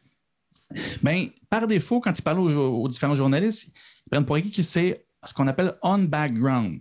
On background, ça veut dire je vais te dire quelque chose, tu ne peux pas me citer, donc tu ne peux Uh-huh. pas dire que je l'ai dit, Mhm. et tu ne peux pas dire les mots exacts de ce que j'ai dit. Fait que tu vas me paraphraser, tu vas dire que tu ne peux pas dire d'où ça vient, mais tu vas en parler dans l'actualité. Fait qu'en bout de ligne, tu as une information, le journaliste ne peut même pas te dire la source, ce qui fait que, ben, en bout de ligne, quand ça commence à être tout le temps ça que tu diffuses, tu perds complètement ta crédibilité. Je Ben, veux dire, c'est ça. tu peux entendre ça de n'importe où, ça ne veut rien dire. Ouais. Pour faire des petits. euh, pour, pour comparer, tu as on the record. On the record, c'est quand tu apprends ça en journalisme, mais si- je vous le dis tout de suite, c'est la base pour tout. Même quand vous n'êtes pas journaliste avec les téléphones aujourd'hui puis les réseaux sociaux, prenez pour acquis que tout est on the record. Donc, Tout ce qui a été dit, vous pouvez être cité à tout moment, sauf quand tu passes off the record. Et off the record, il faut que les deux parties acquiescent. Mais off the record, moi j'ai dit une couple de fois off the record à des gens et est apparu le paraphrasage, mais pas nécessairement par la même personne. Et ça, c'est chiant. Ça, c'est chiant. Ça, C'est- c'est- ça surtout, ben là, malheureusement, ça ne peut pas être protégé par la loi. Non. Mais en termes d'éthique professionnelle, C'est ridicule parce que off the record, ça veut dire je te donne une info, tu ne peux pas l'utiliser dans Ta ton article. gueule. Par contre, Ouais. tu peux l'utiliser si tu la retrouves ailleurs, puis que tu peux citer l'information et qu'elle peut être vérifiée ailleurs. Mm. C'est- une base normale, c'est-à-dire tu vas avoir des témoins quelque chose qui peuvent mettre leur vie en danger, qui peuvent mettre leur vie de famille ou leur vie professionnelle en danger. Mais tout ce qu'il faut que tu fasses en tant que journaliste, ben, tu sais que l'info existe. Il Ouais. faut juste que tu tournes autour pour essayer de trouver une autre source qui peut te la donner puis que lui peut s'identifier. C'est ça, off the record. que- Tu n'es pas supposé. Tu pas supposé le dire. Jean-François? Oui, Qu'est-ce que tu allais dire? Est-ce est-ce que ça va dans la mouvance un peu de, de- de- des whistleblowers ou des gens qui, euh, un peu depuis euh, le Watergate, là, où on dit euh, c'est des gens qui n'ont pas voulu être identifiés, euh, même encore aujourd'hui, on essaie, on essaie de les valoriser en même temps, même, au- même dans le gouvernement, on ne les protège pas, comme ce- cet agronome qui a dénoncé des trucs, mais qui a été, euh, qui a été Ouais. persécuté. Donc, il- tu sais, il y a cette Mais tentative d'une culture de gens qu'on encourage à dire la vérité, mais qui ne sont pas protégés, puis d'autres qu'on exploite, mais à mauvais escient. Il y a comme Mais- une balance. Non, c'est ça. C'est là où il ne faut pas mélanger, euh, mélanger ça. Off, off the record, ben, par exemple, pour des whistleblowers, donc des lanceurs d'alerte, euh, la majorité du temps, pour vrai, les journalistes, ils font super attention parce qu'après ça, si tu en lâches un public, ben, il n'y en a plus aucun qui va te parler. C'est sûr qu'ils font, la majorité font attention. Mais surtout Euh, que les donc, whistleblowers vont, Oui, vas-y. vont travailler, ils sont déjà à l'emploi de quelqu'un, d'une firme, quelque chose, puis ils, ils sont à l'intérieur d'où émane le scandale et te donnent de l'information. Et donc, leur but, c'est de passer euh, euh, sous silence complètement, de ne pas se faire identifier et de continuer à donner de l'information aux journaux pour faire changer une situation ou pour dénoncer quelque chose. Mais ça, c'est, on ne parle pas d'off the record, c'est deux, deux, deux, deux trucs tout à fait différents, c'est ça.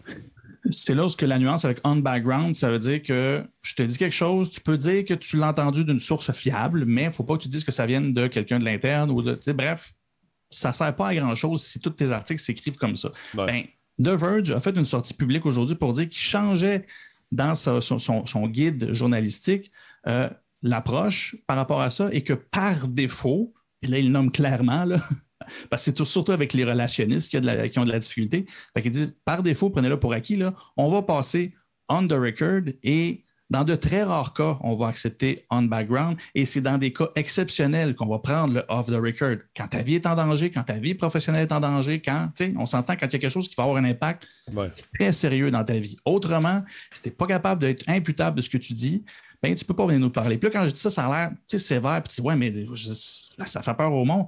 Comme je te dis, non, eux autres, c'est vraiment lié au relationnel. Je vais vous lire des exemples, parce que comme il dit, il dit comme ça, il dit, ça a l'air un peu anodin, mais il dit, c'était tellement rendu par défaut que ça a donné des situations, ils font une liste de comme 15 exemples. C'est honnêtement d'un ridicule épouvantable. C'est vraiment des relationnistes qui ne veulent pas faire face aux conséquences d'avoir dit quelque chose, puis que finalement, c'est pas ça qui se passe. Ils veulent juste, ils veulent juste se baquer, ils veulent pas de problème, ils veulent dormir le vendredi soir. Ouais.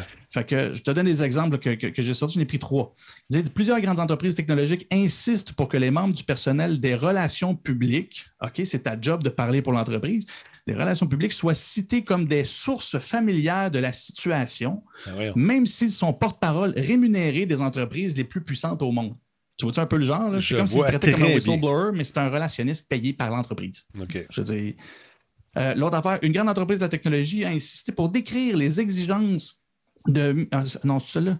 Ah non, je ne lirai pas celle-là, il est compliqué pour rien. Les responsables de la communication d'une grande entreprise automobile, on pourrait peut-être croire que c'est Tesla, mais on ne le dira pas, nous a dit d'une blague, il a dit une blague de poisson d'avril qui, en fait, était réelle. C'était la blague qui n'était pas vraie. Tu comprends-tu le, le, le- le jeu? Ah, C'est- ouais, ouais, ouais. il dit Ouais, ouais, c'était un poisson d'avril, mais finalement, ce qu'il a dit, c'était vrai. C'est, c'est, c'est- fait que moi, le journaliste, il ne sait plus sur quel pied danser. Et l'autre affaire, il y avait une grande entreprise de technologie nous a envoyé une déclaration au dossier avec la mise en garde qu'elle ne pouvait pas être attribuée à une personne en particulier. En bref, je dis, tu me donnes de l'info, mais tu ne peux pas dire que l'info vient de nous, mais je te fais un article pour parler de ton produit. C'était, ça a l'air que c'était devenu ridicule. Le on-background était devenu par défaut. Donc, The Verge, de ce que je peux comprendre, fait de un une prise de position en premier. Je pense qu'il y a pas mal d'autres qui vont suivre parce que c'est un problème, ça, je n'ai entendu parler entre les branches. Mhm. Juste ici à Montréal, j'ose même pas imaginer à Silicon Valley ou à San, à San Francisco. Puis, euh, Ben, de ce côté-là aussi, ça vient placer un peu les influenceurs parce que, ou les jeunes entreprises, Ah, man. tout, tous ces niveaux qui n'ont pas d'expérience en tant que tel encore, qui sont jeunes, puis qui pensent vraiment que ben, tu peux aller voir quelqu'un et demander de dire spécifiquement quelque chose, puis c'est tout, puis c'est comme ça que ça marche. Je vais te raconter une, une anecdote. Euh, dans- moi, je suis pas mal le dernier des Mohicans euh, de critiques de jeu qui fait des- vraiment des critiques euh, pures et dures.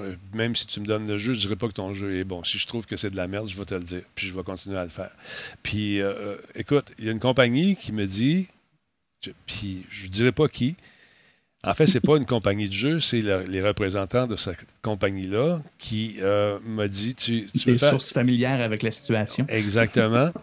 Euh, si tu veux faire la critique du jeu, il faut que tu suives ce guide-là. Pardon? Tu vas se- te servir de ce guide-là pour faire, pour savoir ce que tu as à dire, ce que tu peux dire, ce que tu peux pas dire. Pardon? fait que je les ai envoyés paître et, et, euh, cette compagnie de relations publiques ne m'a plus jamais rappelé.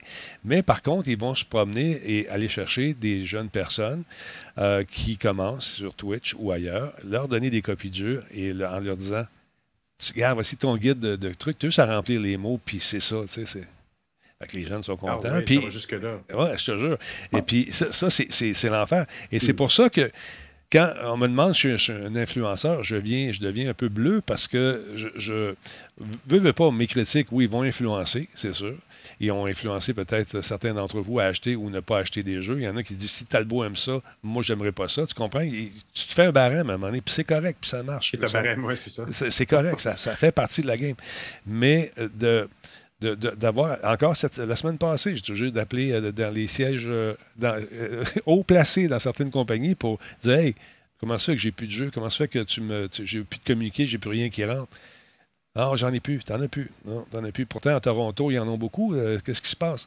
Fait que tu es obligé de te battre comme ça? Puis à force de te battre, mais ils se rendent compte que j'ai à quoi de dur, puis que moi, les middlemen, j'ai bypass. Puis je vais aller chercher de l'information, puis je vais aller chercher les bonnes personnes à qui parler pour essayer d'avoir davantage de, trucs.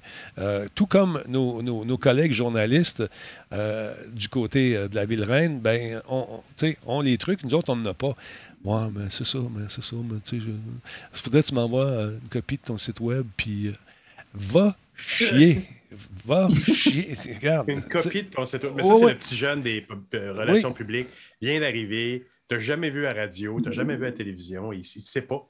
Ouais, ben, pas. c'est Ce que ta tu job. C'est de te refaire à tous les cinq ans, dans le fond. Ah, c'est à tous les deux ans maintenant. plus. À, à tous les, à tous les deux ans. Non, non, mais c'est pas juste moi, ça. C'est Ouais. même les, Ah ouais. les journalistes.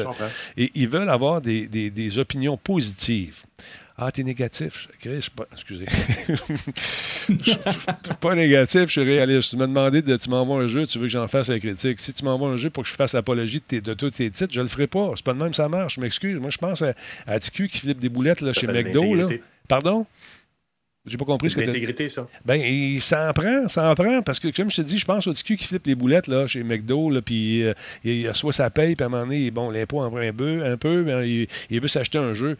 Mais Calvaire, d- tu sais, donne-y des outils pour qu'il puisse a- essayer d'avoir euh, une opinion qui est juste et, équitable, et puis sans avoir euh, l'espèce de menace constante. Oh là, il est pas fin, il est négatif. il nous a donné un 6. Et puis- À l'inverse, à Mm. l'inverse, tu vois des influenceurs qui profitent de leur nom. Quand j'ai commencé à choper pour un matelas dernièrement, euh, j'ai commencé pour ma fille parce qu'elle a déménagé, puis j'ai commencé à avoir des influenceurs dans mon Instagram qui Ah oui.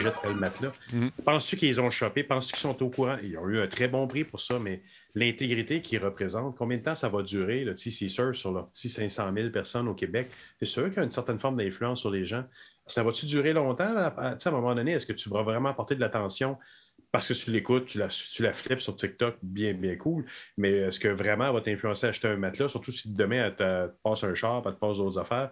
Je ne suis pas si sûr qu'à un moment donné, cette intégrité-là va s'étioler même au nom, même euh, à la vue des gens qui ne pourraient pas l'articuler si bien que ça, mais ils vont vraiment comprendre qu'ils sont en train de, de regarder quelqu'un qui leur donne pas une. Tu c'est pas une opinion éclairée qu'ils sont, sont en train de recevoir. Les gens sont pas cons. là. Mais non, mais je sais qu'ils sont pas cons. Puis à un moment donné, quand tu vois qu'un commentaire à ce jeu-là est plate, as-tu joué? As-tu joué au jeu? T'as-tu mis tes fesses dans une chaise? T'as-tu pris une manette ou le clavier souris? As-tu joué avec? Non, il est, ah, sais pas mon genre, c'est plate. Et c'est ça le commentaire. C'est ça le commentaire. Oh, et c'est excellent. Combien de secondes est-ce que tu as regardé la pochette? Ou combien de secondes est-ce que tu as passé sur YouTube à avoir un playtest sur le fast-forward pour te don- donner une opinion?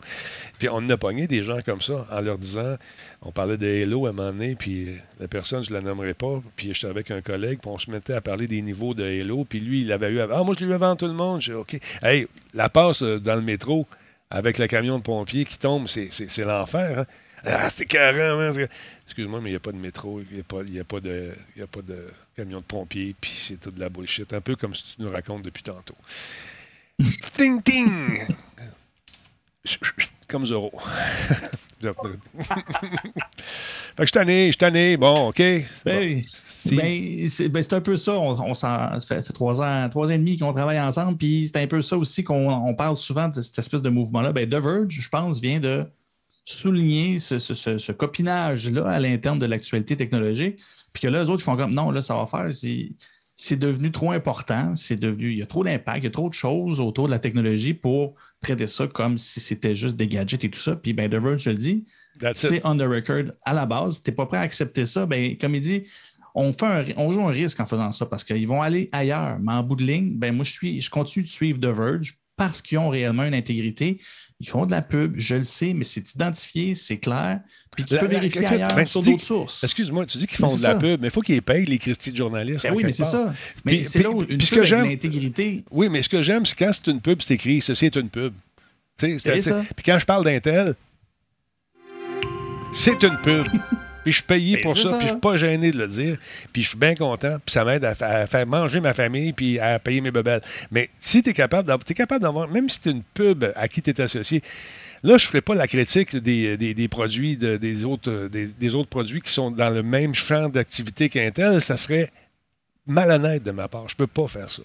Mais la journée que, que, que, mettons, la- l'autre gang arrive et ils me disent euh, Denis, on va donner un full équipe, là, puis euh, tu vas dire qu'on est bon, qu'on est fantastique. Je peux pas. J'ai les mains attachées, puis euh, je suis avec Intel, puis c'est ça. J'ai accepté ça et il faut l'assumer. Tu peux pas dire à, tout le monde oui, ton produit est bon, parce qu'à un moment donné, c'est pas toutes les affaires qui sont bonnes. C'est pas tous les jeux qui sont bons. C'est pas tous les mascaras, et Dieu sait, j'en ai beaucoup, euh, qui sont excellents. C'est pas tous les produits de massage qui sont fantastiques. Mais allez écouter parler, tout est beau, tout est merveilleux, puis le vie a l'air d'une grosse annonce de bière. Calvaire. Mais il y a une complémentarité dans ton, dans, dans ton modèle d'affaires aussi, que tu parles de jeux vidéo, tu es payé par Intel pour, pour, euh, pour endosser la marque, puis c'est correct, mais tu ne passes pas la, la majorité de ton émission à parler d'Intel non plus. Pas du tout. commanditaire. Pas, C'est des jeux vidéo qu'on peut s'assurer que tu On sait que tu es objectif quand tu parles des jeux, puis c'est ça, c'est l'activité principale de Denis Talbot aussi. Ben écoute, à un moment donné, quand, quand ils ont sorti Black Flag, puis euh, les, cheveux du principal protagoniste mesuraient 7 km de long, puis il avait acheté de la pub, ben moi, je me suis pas, j'ai pas arrêté. J'ai dit à mes boss, tu m'as payé pour donner des opinions objectives et honnêtes. Ce jeu-là est brisé, ce jeu-là n'est pas fini, ce jeu-là est en trouble. Euh, même s'ils ont commandité l'émission, moi, je donne un 4 sur 10. C'est ce que tu veux que je te dise. Puis c'est correct, c'est c'est vrai, Calfos. Ah voilà. Ben oui, c'est ça. Je suis en train Ben, de pomper, moi, là. là. Ben oui, mais ça, ça se comprend. Mais ça, c'est c'est de l'éthique, ça. Puis l'éthique se perd beaucoup présentement dans le, le- le volet relations publiques, publicitaires, influenceurs, jeux d'influence et tout ça. Il y avait des codes beaucoup plus clairs quand ça passait par des réseaux ben, qui sont surveillés, qui sont encadrés par les lois. Maintenant que c'est un peu plus de, un peu plus individualiste euh, partout et que la personne est son propre diffuseur, ça devient très difficile. Ben, The Verge, en tant que diffuseur, qui s'auto-réglemente finalement parce qu'il il a le droit de faire autrement. Mais non, ils ont choisi de mettre le pied à terre. Et c'est admirable. Puis je pense que on arrive vraiment à cette époque-là où c'est une prise de position qui, qui vaut quelque chose. Tu sais, je veux bien croire que les médias se meurent, mais quand quelqu'un dit Tu me lis parce que je suis crédible, ben je vais rester crédible puis je vais m'arranger pour l'aide. Ben moi, The Verge, juste avec ça, c'est un bon coup de pub pour eux autres. D'un, j'en parle, puis de deux, ben moi, je vais clairement continuer à les suivre. Je vais continuer à valider les sources qu'ils donnent. Mais en bout de ligne, j'ai jamais été déçu avec eux autres parce qu'ils font le travail comme il faut, puis ils font tout ce qu'il faut aujourd'hui encore. Puis ça va continuer, je pense. Et avec une position comme ils ont pris en ce moment, ils ne peuvent pas revenir en arrière. C'est ça, c'est ça. Regarde, tu peux pas dire je vais être crédible euh, pendant un mois. Après ça, on va continuer à faire ce qu'on faisait avant. Qu'est-ce que tu allais dire, Et- monsieur? Et et il y, a- il y a- il y a un philosophe qui a dit puisque tu n'enseignes pas en éthique aujourd'hui, tu vas devoir dépenser le double en police dans 20 ans. Ouais. Et, et on peut, on- on- c'est tout à fait vrai, hein, parce qu'on on peut le voir aussi. on- il y avait un article dans le journal La Presse dernièrement où il parlait de, des jeunes qui ghostent les employeurs. Euh, oui, monsieur, je vais aller travailler pour vous, puis le lundi, euh, le jeune n'est pas là. Ouais. Tu t'appelles à la maison, il n'est pas là.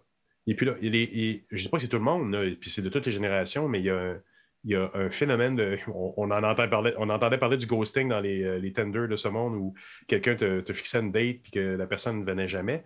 Mais ça arrive pour des emplois maintenant. Tu es, embauché puis tu pars ou tu dis ben moi je m'en vais demain. Non, mais non, il faut que tu me donnes deux semaines. Non, non, je pars demain. C'est ouais. important, c'est primordial. C'est ce qui fait qui tu es, puis c'est un respect. euh, c'est un respect euh, interne, c'est un respect important qu'on doit à notre prochain quand on, on- quand on fait un truc comme ça. C'est extrêmement dommageable pour les gens à qui on fait ça, là, de les laisser tomber en plein milieu de quelque chose.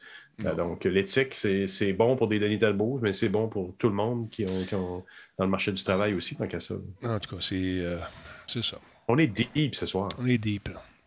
on est deep. Ah oui, mais on a du fun. On a du fun. La 8 au, la 8 au coin.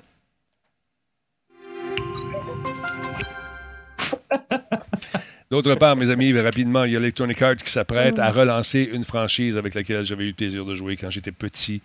Euh, la fameuse franchise de boxe, euh, le classique euh, Fight Night. Ça s'en vient dans un avenir proche, selon les sources qui gravitent autour de EA. Selon les personnes connaissant justement le- les projets de EA Sports, le nouveau Fight Night donne le nom de code actuellement Moneyball à ce jeu qui s'en vient, qui a été approuvé et entré en phase de développement. Cependant, le premier volet de la série en 10 ans ne sortira probablement pas avant plusieurs années. Il est en production probablement.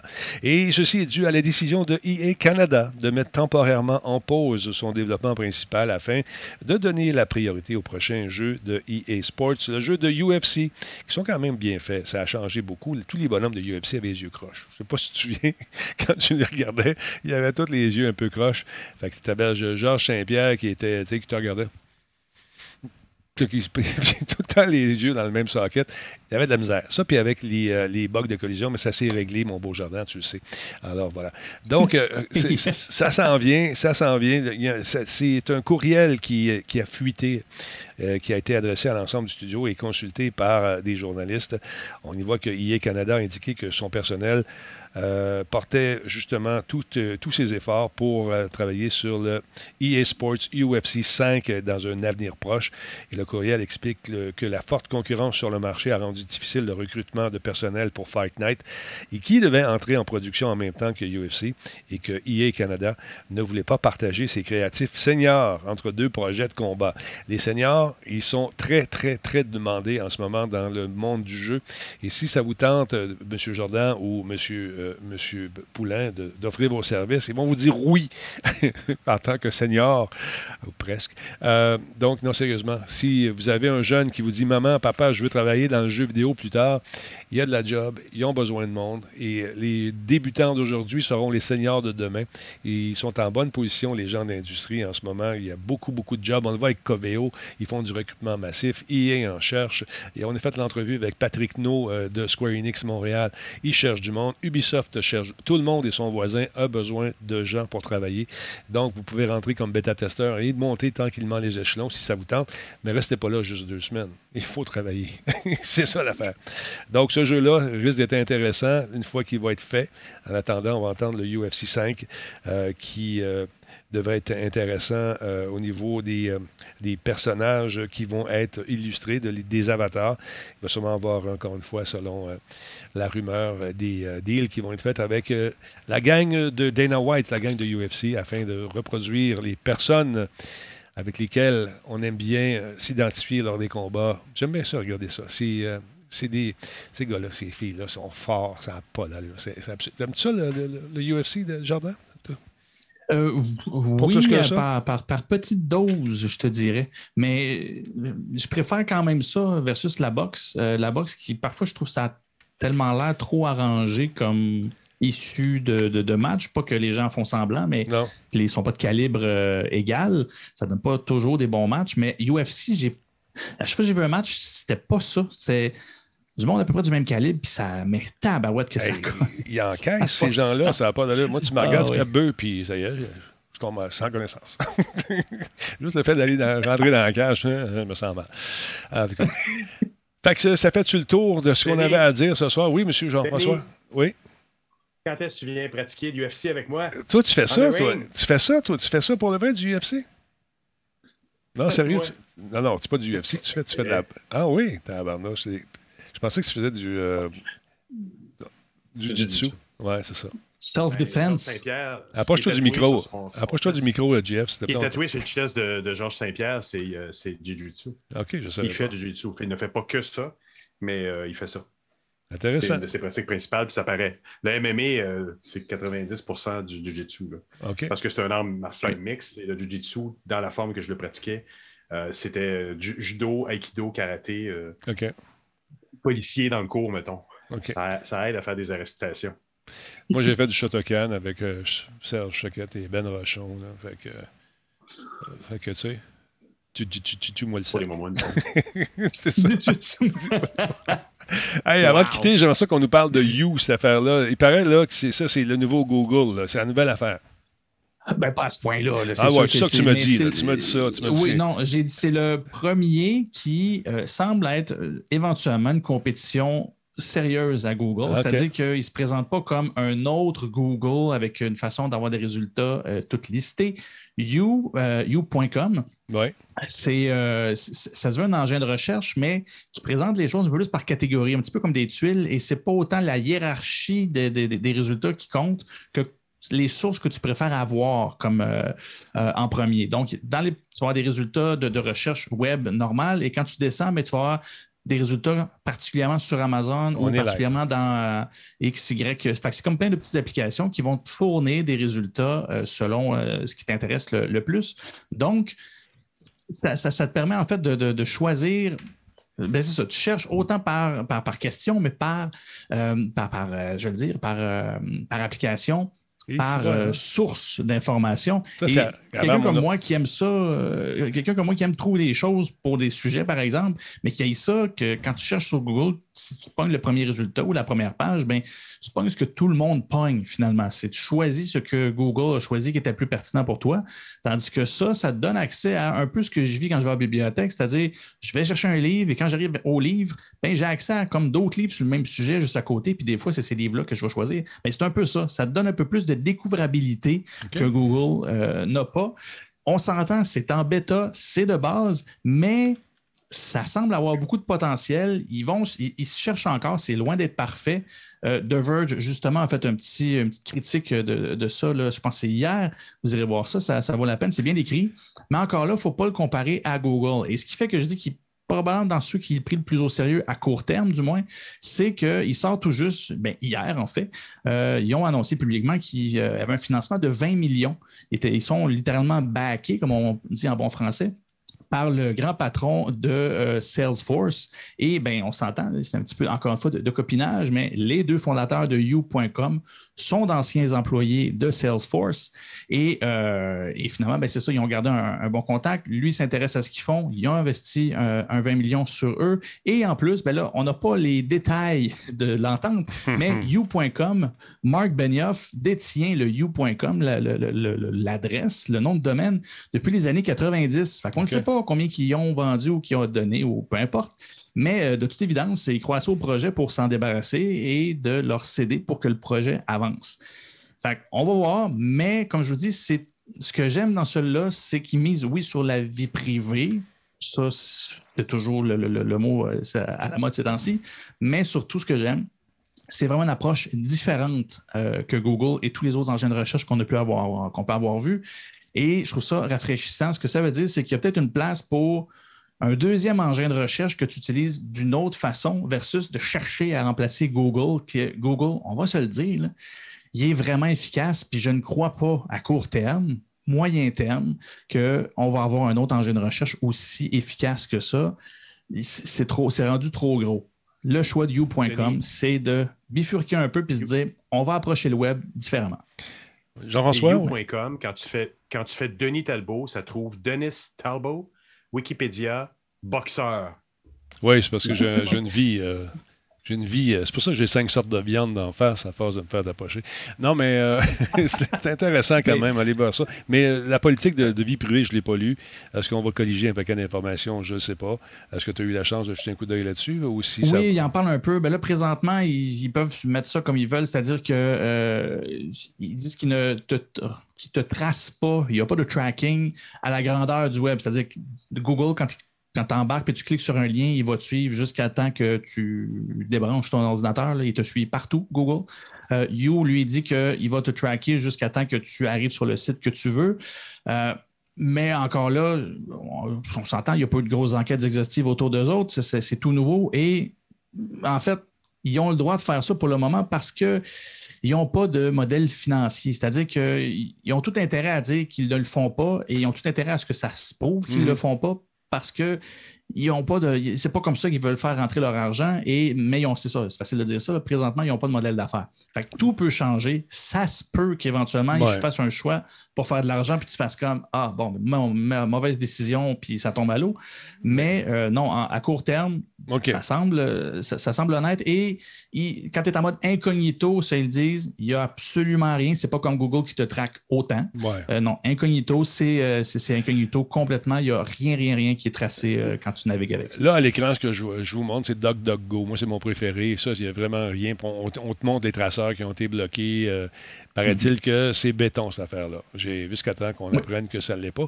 Mais paraît-il que c'est béton et qu'on t'assure que tu demeures anonyme.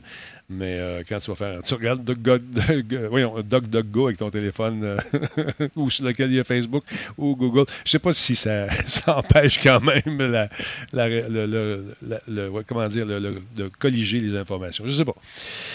Il y a tellement de façons différentes. C'est bien difficile de le savoir. Puis DuckDuckGo, là, pour vrai, c'est super bon ce qu'ils font. Ce qui fait que You est un peu différent, c'est que DuckDuckGo, finalement, c'est comme si tu plaçais un skin par-dessus Google. Utilise la base et l'infrastructure de recherche de Google en arrière. C'est même, le même index. Tandis que You, ben, c'est sûr que là, il est moins efficace. Il est juste en anglais. Il y a moins de pages parce que c'est ça, il se construit présentement. C'est c'est toujours ça. C'est là où Google va toujours avoir une longueur d'avance. Et DuckDuckGo, ben, c'est, à mon avis, oui, aussi le- le- la meilleure alternative pour s'effacer le plus possible. Et tu veux t'effacer encore plus, tu vas chercher euh, soit Brave ou Tor, qui va quand même très bien, mais qui n'est pas aussi, facile à utiliser. Oui, c'est ça. C'est moins convivial un petit peu. Tu allais dire quelque chose, Jean-François, j'ai entendu murmurer au loin. J'ai oublié ce que j'avais dit. Ah, il n'y a pas de problème. C'est c'est l'âge qui fait ça. Il n'y aura aucun trouble. Euh, Messieurs, voilà qui conclut cette émission ce soir. Merci d'avoir été là, Jean-François, encore une fois, et euh, Jordan. Jean-François, merci d'avoir été là aujourd'hui. Parle-moi que je te vois ta belle face un peu, là, parce que c'est toi qui déclenche la caméra, je te le rappelle. Merci à toi, Denis. OK. C'était- le fun de faire ça ce midi. Oui, c'était bien cool. Puis il va y avoir d'autres occasions également. Parce qu'on est un team, une équipe, on travaille ensemble, on est solidaires. So, so, so, Voilà. so funny. OK, merci beaucoup d'avoir été là. est une plateforme avec de multiples expertises. On est là pour toi. Exactement. Merci beaucoup. Et euh, Jordan, encore une fois, passe une belle soirée. Les gens te félicitent pour tes décorations de Noël. Euh, qui sont, commencent déjà à envahir. euh, justement, vous êtes dans l'esprit qui est en train de se construire tranquillement. Cet esprit de Noël qui réunit les familles, euh, qui, qui euh, nous permet de nous voir 10 à la fois dans une résidence, pas plus, sinon tu vas y goûter. Mais quand même intéressant de voir que ça sent. Oui, ben, j'aime ça, j'aime ça, Noël, j'aime ça, cette ambiance-là. Fait que oui, c'est très tôt ici. Puis on est chanceux cette semaine, ben, c'était la semaine de pause à Pascal, parce qu'on n'aurait rien entendu chialer pendant une heure là-dessus. Et là, vu qu'il va voir l'émission, c'est sûr qu'il va m'écrire plein de messages pour me dire de me calmer les nerfs avec mes Non, je ne le ferai pas. Les miennes sont euh, en train de se faire, euh, comment dire, vérifier par la dame euh, ici. euh, et la dame vérifie chacune des ampoules. Je lui ai dit, Minou, si, même si une brûlée, ça va fonctionner pareil. Elle m'a dit, va-t'en en bas. J'ai dit, OK. Alors voilà, merci beaucoup à Quatuor, euh, qui est devenu membre Prime, à Bolly TV également. Merci pour euh, l'abonnement à la chaîne, c'est super apprécié. Euh, ce que je vais faire, on va faire un. Guiquette, envoie-moi le nom que tu voulais que je te raid l'autre fois. là. On va faire un petit raid, restez là. On va prendre les gens qui sont ici. On est quoi, près de 300, 260 kicks.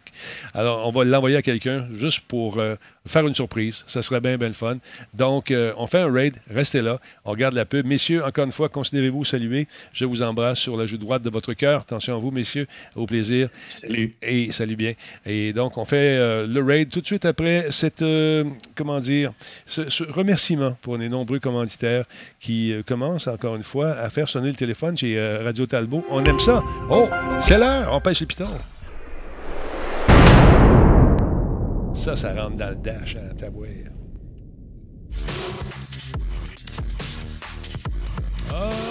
OK, merci Guiquette. On va faire ça, on va aller faire un tour pour envoyer les gens qui sont ici. Ça vous tente d'acheter de la publicité à Radio Talbot, c'est facile. Vous pouvez le faire facilement en m'écrivant à publicité sans accent, publicité, publicite.